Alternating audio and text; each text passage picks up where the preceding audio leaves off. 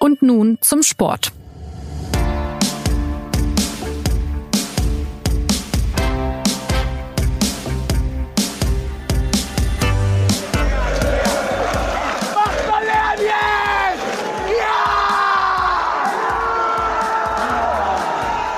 So klang sie, die Aufstiegsfeier des TSV 1860. Das war vor mehr als einem Jahr und die 60er schafften es damals von der vierten in die dritte Liga.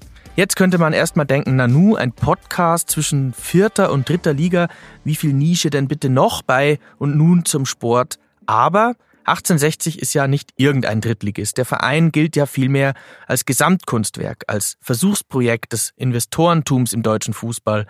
Und darüber sind wir sehr froh bei der SZ als Dauerproduzent kurioser Nachrichten. Und damit hallo zum diesmal blau-weißen Sportgespräch.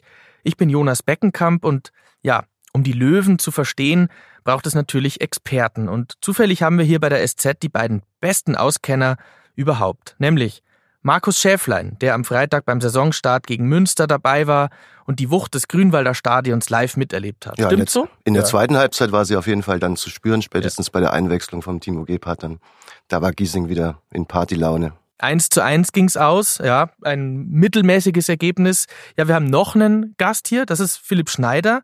Und über Philipp kann man sagen, dessen Giesinger Lieblingskneipe äh, Lucullus ist mindestens genauso chaotisch wie die Löwen, oder? Naja, zu später Stunde würde ich sagen. Kommt es dem sehr nahe dann doch schon, ja.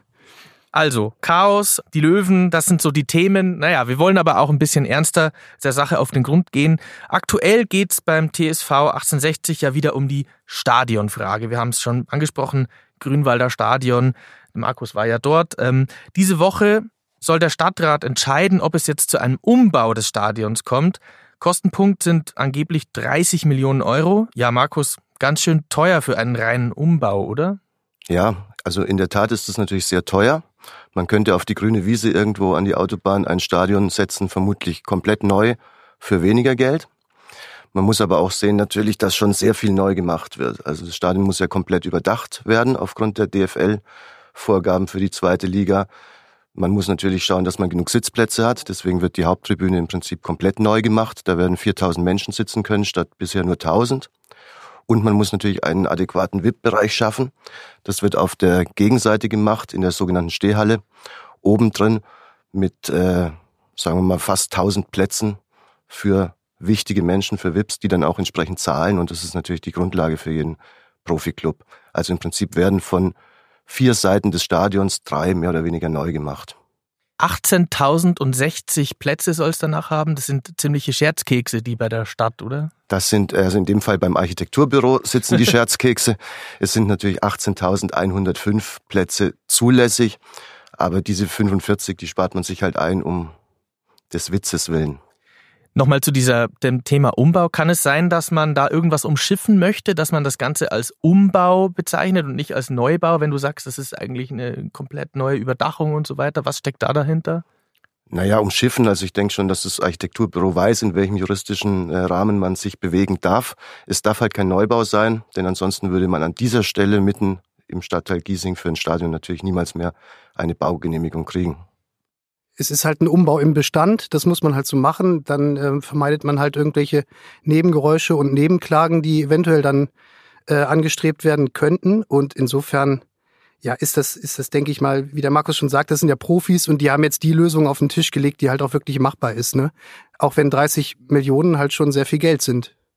Ganz schön viel Geld, ja. Trotzdem äh, hat aber dieses Stadion, dieser Ort ja irgendwie eine lange Geschichte. Es ist ein Mythos. Ähm, was ist denn das Besondere am Grünwalder und warum hängen so viele Löwenfans so sehr an dieser mit Verlaub Bruchbude? Also ich glaube, man kann da auch im Prinzip könnte man auch mal ein bisschen rauszoomen. Ähm, das, das Phänomen, das am Grünwalder Stadion greift, das ist ja ein Phänomen, das ist auch in, an anderen Orten in Deutschland zu beobachten. Ich glaube, es gibt kaum jemanden, der es nicht zu schätzen weiß, wenn ein Fußballstadion mitten in der Stadt liegt. Diese werden halt immer seltener. Ich meine, wir haben halt äh, moderne Arenen jetzt irgendwie in ganz Deutschland, in der Bundesliga. Wenn man nach Mainz fährt zum Beispiel, äh, das steht irgendwo auf dem Kartoffelacker, das Stadion. Von wenn man sich nähert, sieht das aus wie ein Möbelhaus. Und das Grünwalder Stadion ist halt nun mal das konkrete Gegenteil. Also wenn halt eine, eine laue Sommernacht ist und dann ist, äh, ist, ist halt Spieltag. Die Leute stehen schon vor dem, bevor dem Anpfiff stehen sie draußen auf der Straße in geselliger Runde. Äh, und wenn das Spiel dann vorbei ist, dann setzen die sich nicht in die U-Bahn irgendwo draußen in Fröttmanning, wo der FC Bayern spielt und 60 früher mal gespielt hat, äh, oder stehen im Stau am Ring, sondern die gehen einfach zu Fuß zur nächsten Kneipe, stellen sich auf die Straße, trinken Bier. Also das ist ein ist ziemlich selbstverständlich eigentlich, wo da der Reiz herkommt. Den Berg hinunter in den Lukolos zum Beispiel, zum eine Beispiel. griechische Kneipe. ja, also es ist halt, die Kehrseite ist immer die, man hat halt ein Stadion mit vergleichsweise begrenztem Angebot, auch wenn man auch mal sagen muss, in den meisten Fällen äh, reicht das ja aus. Ähm, diese Kapazität, die jetzt da angeboten wird. Es ist für Leute, die von draußen reinkommen, also die vom Land kommen, die auch zum Spiel wollen, die finden halt nicht direkt Parkplätze vor. Äh, für die wäre eventuell eine Lösung, wie sie auch mal überlegt war, irgendwo am Messestandort in Riem mit einem großen Parkplatz, wo sie direkt hinfahren können, wäre natürlich dann praktikabler. Es ist, wenn man so will, das Grünwalder Stadion wird immer eher das Stadion der Münchner sein, als derjenigen, die außerhalb von München wohnen. Ja, von, von diesen Fans auf dem Land wird immer viel gesprochen. Das Komische ist nur, wenn Mitgliederversammlungen stattfinden, dann kommen sie nicht. Ob es sie gibt oder ob es sie so zahlreich gibt oder warum sie nicht kommen, kann man nicht so richtig ergründen. Ja, trotzdem hat der Verein natürlich in der Peripherie schon wahrscheinlich viele Fans, kann ich mir vorstellen. Man sieht es ja auch immer, die Busse, die dann parken da am äh, oberhalb des Candidplatzes, dann kommen die Fanclubs aus Altötting und sonst aus Franken überall her. Ja, die Löwen, wir haben gerade schon vom Philipp gehört, haben ja auch in der Fredmenninger Arena gespielt, viele Jahre. Manche sagen, das war der Anfang vom Ende. Was würdet ihr sagen, wie viele Fans hat der Club denn damals verloren in dieser Zeit, in dieser Phase, wo man in diesem doch irgendwie viel zu großen Stadion dann auch noch das Stadion des FC Bayern gespielt hat? Naja, also verloren hatte sie damals. Jetzt äh, sind sie ja wieder da. Also es gibt ja viele Gruppierungen pro 1860, die Freunde des 60er Stadions und so weiter, die sich eben stark gemacht haben für eine Rückkehr nach Giesing. Da gab es auch einige Vertreter von diesen Gruppen, die dann tatsächlich zu den Spielen in der Arena nicht mehr hingegangen sind. Aber jetzt gibt es ja keinen Grund mehr. Also ich glaube nicht, dass durch die Arena 60 jetzt dauerhaft Fans verloren hat. Man hat ja manchmal das Gefühl, dass ähm, die Rückkehr jetzt ins Grünwalder tatsächlich für viele Fans ein Segen ist, dass es ihnen fast schon egal ist, in welcher Liga sie spielen, dritte Liga, zweite Liga, vierte.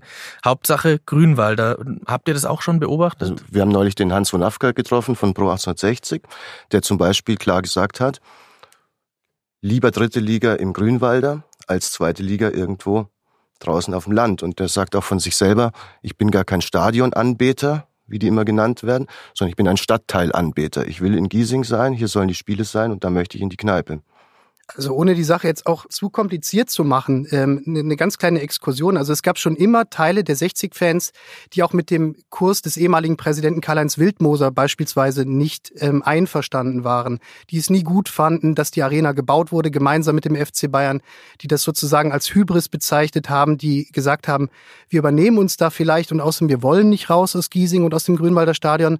Und diese Fraktion, die sich unter anderem in dieser Gruppierung Pro 1860 halt auch sammelt, die hat eigentlich seither darauf hingearbeitet, dass der Club wieder dort spielt, wo er jetzt spielt. Und ähm, die haben das relativ geschickt gemacht. Also die ähm, haben auch an der Satzung gefeilt und äh, die haben das ehemalige Delegiertenwahlsystem abgeschafft und umgestellt auf Mitgliederversammlungen. Äh, All das waren im Prinzip strategische Schachzüge auf dem Weg zurück nach Giesing und es hat halt funktioniert und sollte jetzt tatsächlich die Stadt auch noch ja, so, so, sozusagen sich dazu durchringen, Geld zu investieren, dieses äh, das Grünwalder Stadion jetzt auszubauen und zu sanieren, zweitligatauglich zu machen, dann ist die Stadionfrage, so sehe ich das zumindest, wirklich auf eigentlich für alle Ewigkeit ausgeräumt. Dann hat dieser Club äh, von all diesen Streitpunkten, die ihn nun mal auszeichnen auch, würde ein ganzer, ein ganzer Programmpunkt würde wegfallen. Also, wir sind ja mit dem Punkt eingestiegen. Das ist ja schon ein sehr wichtiger Programmpunkt, ne? das, die, die Stadionfrage. Aber das klingt ja so, als hätten die Löwen tatsächlich eine Perspektive, äh, in Giesing zu bleiben. Ja, für diejenigen, die sich das wünschen, ist das eine super Perspektive. Auf der anderen Seite hat sich natürlich auch prompt Hassan Ismail, der Investor, dann auf Facebook gemeldet. Er meldet sich ja immer am liebsten über Facebook. Und er hat gesagt, dass er das überhaupt nicht als Perspektive empfindet, weil es einfach viel zu wenige Plätze sind aus seiner Sicht. Er möchte nach wie vor eine wesentlich höhere Kapazität und möchte irgendwo anders neu bauen. Und natürlich gibt es auch Mitglieder und Fans, die das auch so sehen. Ja, jetzt hast du schon den ähm, Hassan Ismaik angesprochen. Ich glaube, wir brauchen eine kleine Übergangsfrage, nämlich wir gehen ein bisschen zurück, äh, als die Löwen nämlich in die vierte Liga zwangs abgestiegen sind. Das war vor zwei Jahren. Philipp, vielleicht die Frage an dich. Ähm, es ist ja auch eine Geschichte für sich, wie das damals vonstatten ging. Kannst du uns von damals erzählen und vor allem von einem Tag, der sich der Schwarze Freitag nennt? Also für den Markus und mich war dieser Tag, ich glaube, den werden wir beide unseren, unser ganzes Leben nicht mehr vergessen, weil das so kurios war, auch für uns. Wir waren ja an dem Tag ganz normal im Dienst und äh, wir wussten halt, jetzt ist der Stichtag. 1860 muss 11 Millionen Euro nachweisen beim DFB, um die Lizenz zu erhalten für die dritte Liga. Und ähm, ja, und dann haben wir, wir hatten noch überlegt, versuchen wir den Hassan Ismail persönlich zu erreichen, ja oder nein, der wird ja eigentlich kaum Zeit haben, angerufen. und ähm, dann hat es erstmal nicht geklappt, aber dann ging es los mit dem regen äh, WhatsApp-Verkehr und ähm, es, es war dann tatsächlich so kurios an dem Tag. Also in dem Moment, als die Deadline abgelaufen ist, 15.30 Uhr war das ähm, an diesem Freitag, an dem das Geld da sein musste, da haben wir mit ihm telefoniert. Also wir hatten ihn wirklich am Telefon, im Gegensatz zu den Vereinsvertretern. Das muss man sich mal vorstellen. Also die Leute, die auf das Geld gewartet haben, äh, die hatten keinen Kontakt zu ihm. Der hat, die hatten zwar Kontakt zu seinen, sozusagen zu seinen Anwälten und ähm, Statthaltern, die in München waren, aber ähm, wir wussten schon eine Dreiviertelstunde vorher, dass das Geld nicht fließen wird weil er uns das geschrieben hatte über WhatsApp, dass er halt jetzt die vierte Liga, ähm, den Weg in die vierte Liga schreiten möchte, weil seine Forderungen nicht erfüllt wurden. Aus Trotz, mehr oder weniger? Ja, nicht nur aus Trotz, er ist ja schon Geschäftsmann und es, es war halt so, er hatte konkrete Forderungen gestellt, die, ähm, ohne da jetzt zu sehr ins Detail zu gehen, ein Punkt war, betraf zum Beispiel ähm, das Nachwuchsleistungszentrum von 60. Ähm, das wollte er halt komplett übertragen bekommen und so weiter gab, dann wollte er Befugnisse in den Verwaltungsrat, äh, in den Aufsichtsrat der Fußballfirma verlagern und so weiter. Und die Vereinsvertreter wollten diesen Forderungen halt nicht nachgeben, fanden auch, dass das nicht ähm, in Einklang zu bringen war mit äh, 50 plus 1, also dieser Regelung, die du mal besagt, dass die Muttervereine sozusagen das Sagen behalten sollen. Und letztlich war es an diesem Tag, wollten, glaube ich, beide Seiten gar nicht zu einer Lösung kommen. Ich glaube, weder die Vereinsvertreter wollten sich da annähern, noch wollte der Hassan Ismail sich da annähern. Und dann ist man gemeinsam in einem sinkenden Schiff untergegangen und fand's, und beide Seiten fanden es irgendwie cool. Manche Fans fanden es auch cool, weil sie damit ja auch in das Stadion zurückkehren konnten. Ja, aus heutiger Sicht, jetzt ist es dritte Liga. Die Löwen haben die erste Saison, äh, glaube ich, auf Platz 12 abgeschlossen. Sie haben aber kein Geld, um zu investieren. Mal ganz grundsätzlich, in welchem Zustand befindet sich denn der Verein jetzt gerade? Wie kann man das beschreiben? Ist es ein Verein in der Schwebe? Ist er im Chaos zerrissen? Ähm, oder gibt es tatsächlich ein bisschen Hoffnung? Ob das eine Schwebe oder ein Chaos oder sonst was ist, ist sicherlich eine Frage der Perspektive. Es ist erstmal der sogenannte Konsolidierungskurs, den das Präsidium ausgerufen hat. Präsidium um Robert Reisinger die einfach sagen, wir möchten keine Darlehen von Hassan Ismail mehr annehmen, wir möchten diese Schuldenspirale stoppen und dementsprechend ähm, kann er uns, wie der Vizepräsident Hans Sitzberger gesagt hat, das Geld ja schenken. Und äh, ansonsten Darlehen oder ähnliches möchten wir nicht mehr. Das führt natürlich dazu, dass man, was für die dritte Liga sehr schwer ist, einfach mit dem klarkommen muss, was man einnimmt. Das klappt eigentlich in der dritten Liga an keinem Standort. Und das Besondere bei 60 ist jetzt, dass man eigentlich einen Investor hätte, der aber wiederum nicht investieren darf oder soll. Und das macht es natürlich für den Trainer Daniel Birovka und den Sportchef nicht einfach, da einen Kader zusammenzustellen, der einigermaßen wettbewerbsfähig ist. Also wer zum Beispiel im Sturmzentrum spielen soll, wenn Sascha Mölders mal verletzt ist, das weiß keiner so Aber richtig. eine solche Schenkung hat ja schon äh, Früchte getragen, sage ich jetzt mal. Es ist also beispielsweise der e-, ewige Löwenheld Timo Gebhardt zurückgekommen, ein Mittelfeldspieler. Also tatsächlich, äh, den hat also der Investor zur Verfügung gestellt aus seinem eigenen Kapital. Ja, aber das ist jetzt eben genau der neue Weg, der beschritten wird. Der, der Verein hat ja gesagt, wir wollen keine Darlehen mehr haben. Man muss sich das ja so vorstellen, das Konstrukt ist ja, das ist ja relativ, ähm, ist ja nicht gerade so schlüssig zu durchdringen. Da ist der Investor Hassan Ismail, dem gehört dieser Fußballclub mehrheitlich. Also er besitzt 60 Prozent der Anteile und er leiht seinem eigenen Club, so war in der Vergangenheit, Geld. So. Und da haben jetzt die Vereinsvertreter gesagt, das wollen wir nicht mehr. Wir wollen keine Darlehen, sondern wir wollen eigentlich nur noch Sponsoring oder sogenannte Genussscheine. Das sind letztlich, das ist, äh, jetzt, wird jetzt ein bisschen zu weit gehen, aber das ist halt eine Form der Finanzierung, äh, mit der sich der Verein oder der Club nicht, äh, wo sich die Eigenkapitalquote nicht verschlechtert. Er hat jetzt zum ersten Mal Geld geschenkt, indem er Timo Gebhardt sozusagen finanziert hat. Also das zahlt er einfach als Privatmann und er, er, ist, er tritt jetzt auf als Sponsor. Wie äh, würdet ihr eigentlich diesen Investor ähm, beschreiben? Ihr habt den ja auch schon getroffen, Philipp. Du wurdest auch von ihm eingeladen mal zu einem Gespräch. Ähm, das gab SMS-Kontakt. Ähm, Welche Kuriositäten und Anekdoten erlebt man da mit, mit so jemand, der ja äh, relativ fußballfern unterwegs ist? Ich glaube, da treten wir ihm nicht zu nahe. Also man kann ja nur, man kann ja sich sozusagen seinen Eindruck nur aus den Begegnungen machen, die man hatte. Da gab es ein paar. Ich, ich muss sagen, also immer, es war bei uns immer so, je kleiner die Runde war, desto geselliger und netter war einfach das Gespräch. Ähm, ich habe ihn schon als jemanden kennengelernt, der tatsächlich, also ich nehme ihm das absolut ab. Ähm, er ist wirklich, ähm, er wollte hier tatsächlich einfach einen Fußballclub kaufen und sich damit halt ein Stück weit beliebt machen. Ich glaube, ein Grundproblem dieses Missverständnis, das immer noch existiert ist, der möchte tatsächlich einfach mal so ein bisschen Dankbarkeit erfahren. Das weiß ich auch aus vielen Gesprächen mit ihm. Also er fühlt, er fühlt sich sozusagen als Geldgeber er hat das mal mit einer Melkkuh verglichen. Also er hat dann auch eine Pantomime dazu gemacht. Er hat das so, das war sehr witzig im Übrigen auch. Der kann sehr lustig sein. Hat die Pantomime gemacht, wie jemand äh, an den Eutern einer einer Kuh sozusagen gemolken wird. Und das war, so sieht er sich und so sah er sich schon ziemlich bald nach seinem Einstieg 2011. So sieht er sich mehr denn je. Er hat sehr viel Geld da reingesteckt und niemand sagt Danke. Er möchte in den Arm genommen werden. Er möchte eigentlich möchte Hassan Ismail mal richtig grundsätzlich in den Arm genommen werden. das und jetzt ist allerdings das Dilemma. Ähm, er verhält sich natürlich auch, aber und hat sich in der Vergangenheit so verhalten, dass es den Leuten sehr schwer gemacht hat, ihn in den Arm zu nehmen, weil ähm, sehr viel Missverständnisse aufgekommen sind. Er hat Personen vertraut, die sich dann hier aufge, äh, aufgeführt haben wie Rumpelstilzchen auf der auf der äh, Geschäftsstelle. Und ähm, also er hat leider da selber zu beigetragen, dass ein Missverständnis niemals ausgeräumt werden konnte. Und dieses ganze Investment von Hassan Ismail basiert auf einem einzigen großen Missverständnis.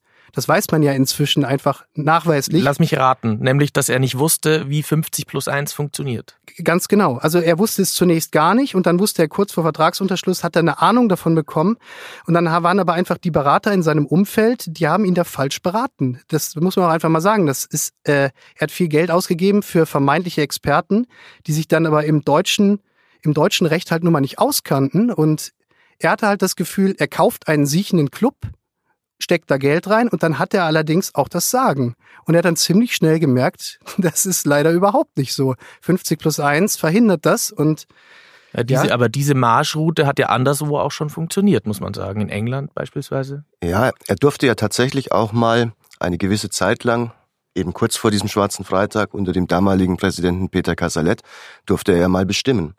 Er hat dann einen portugiesischen Trainer geholt, Vitor Pereira, Spieler aus aller Welt, Brasilianer, was man sich nur so wünscht. Diese Mannschaft ist dann leider abgestiegen. Also so gesehen, einmal durfte er es wirklich versuchen, so zu handeln, wie er möchte. Das ist dann halt auch grandios schiefgegangen. Ähm, ist denn nicht vielleicht vielmehr die Frage, wer er eigentlich ist, woher er kommt, was, was er vorhat? Also damals, äh, wir, wir sprechen ja vom Jahr 2011, als 60 kurz vor der Insolvenz stand, dringend Geld brauchte, niemand eingesprungen ist, keine Bank, kein, kein privater Sponsor, kein Investor. Ähm, nirgendwoher war Geld aufzutreiben, die Zeit verstrich und plötzlich tauchte Hassan Ismail auf, ein Mann, über den schon damals niemand etwas wusste, wenn man ehrlich ist. Weder der damalige Geschäftsführer Robert Schäfer noch der damalige Präsident Dieter Schneider hatten in dem Moment die Zeit, um wirklich zu, ähm, zu durchdringen, wen sie sich da ins Boot holen.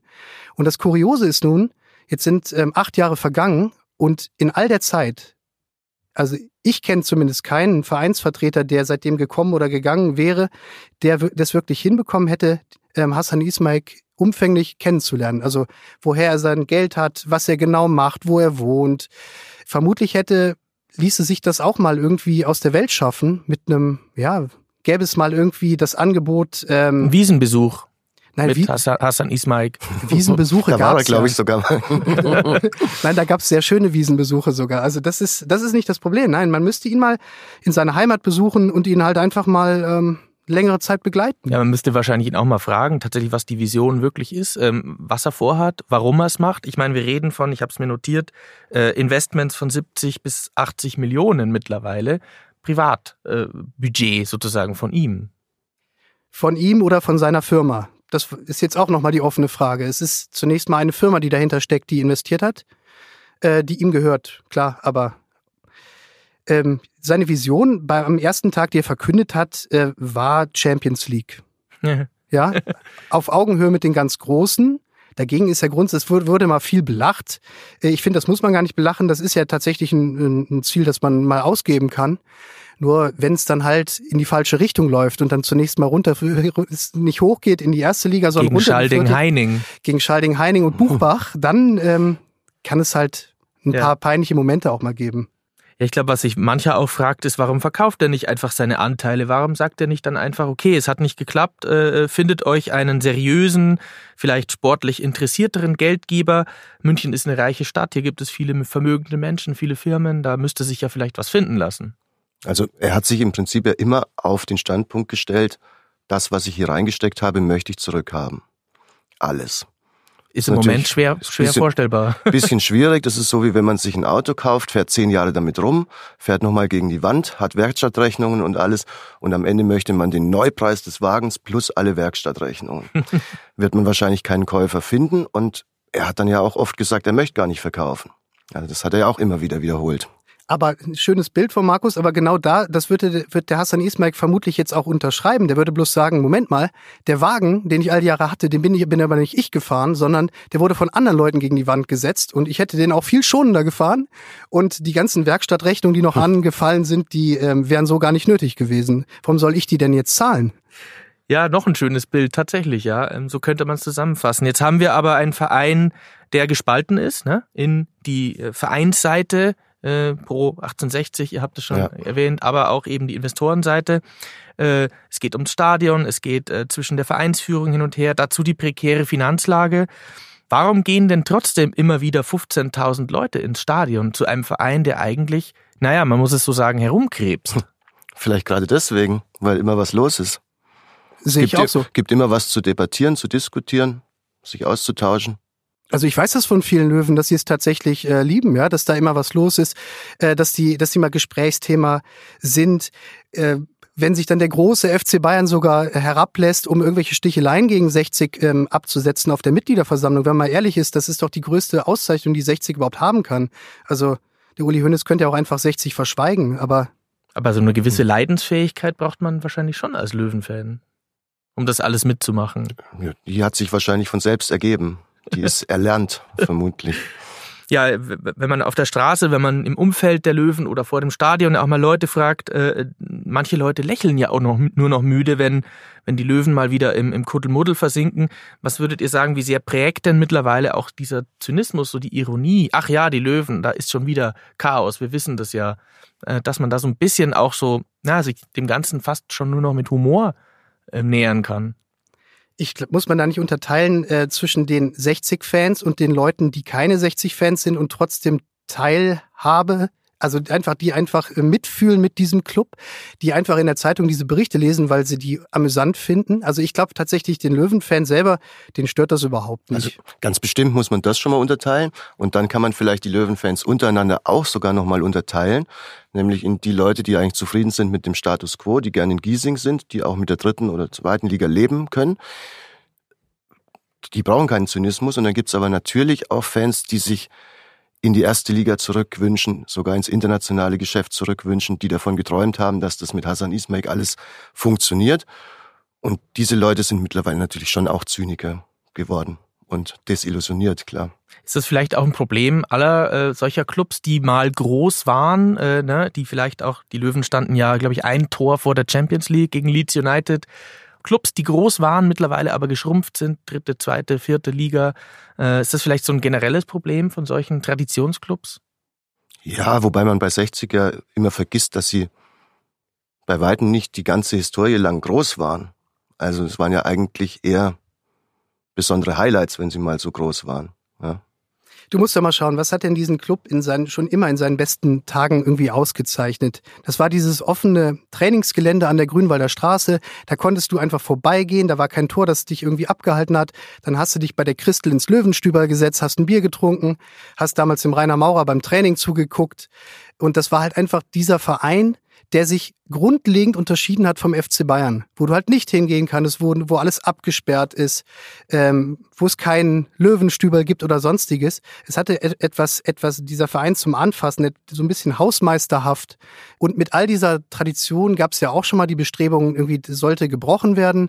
Das Löwenstüberl hat gerade zum Beispiel auch aktuell keinen Pächter. Das heißt, da verschwindet jetzt auch gerade, wenn man nicht aufpasst, ein Stück weit von diesem kultigen, ja, von diesem wirklich schroffen bayerischen Charme, den dieser den dieser Club halt einfach hat.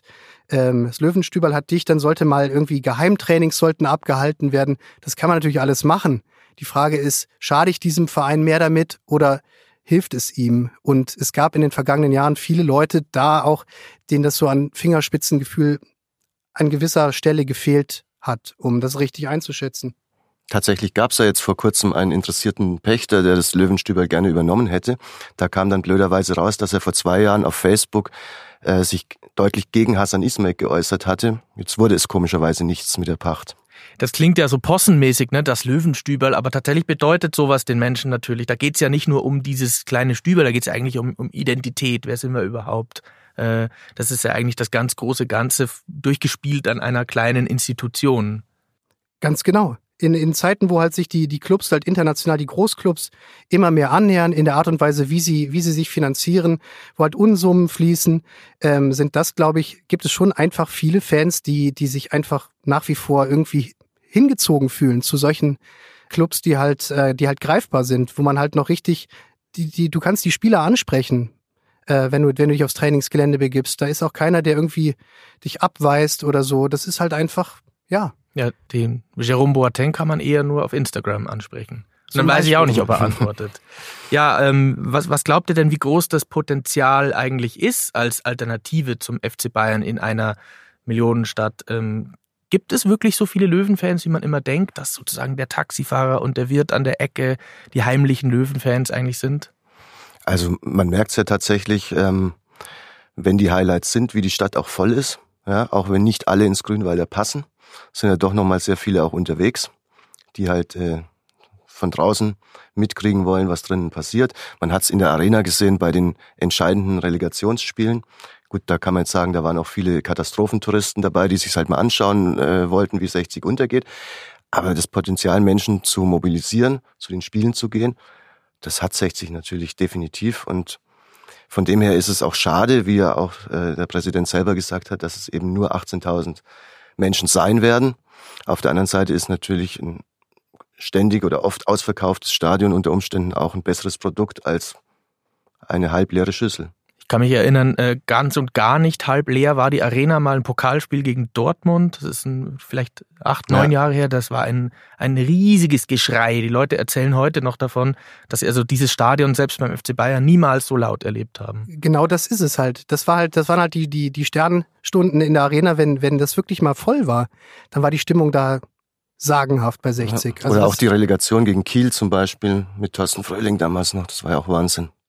Eine Sache müssen wir noch besprechen. Ich glaube, der Vollständigkeit halber, äh, auch aktuell wiederum, ähm, die Merchandising GmbH des Vereins hat zuletzt gegen die Löwenfans gegen rechts geklagt. Ähm, das ist also eine Initiative, die von der Stadt ausgezeichnet wurde für ihr Engagement, ähm, auch vom DFB, glaube ich, den Julius Hirsch Preis bekommen hat, also eine sehr renommierte ja. Auszeichnung.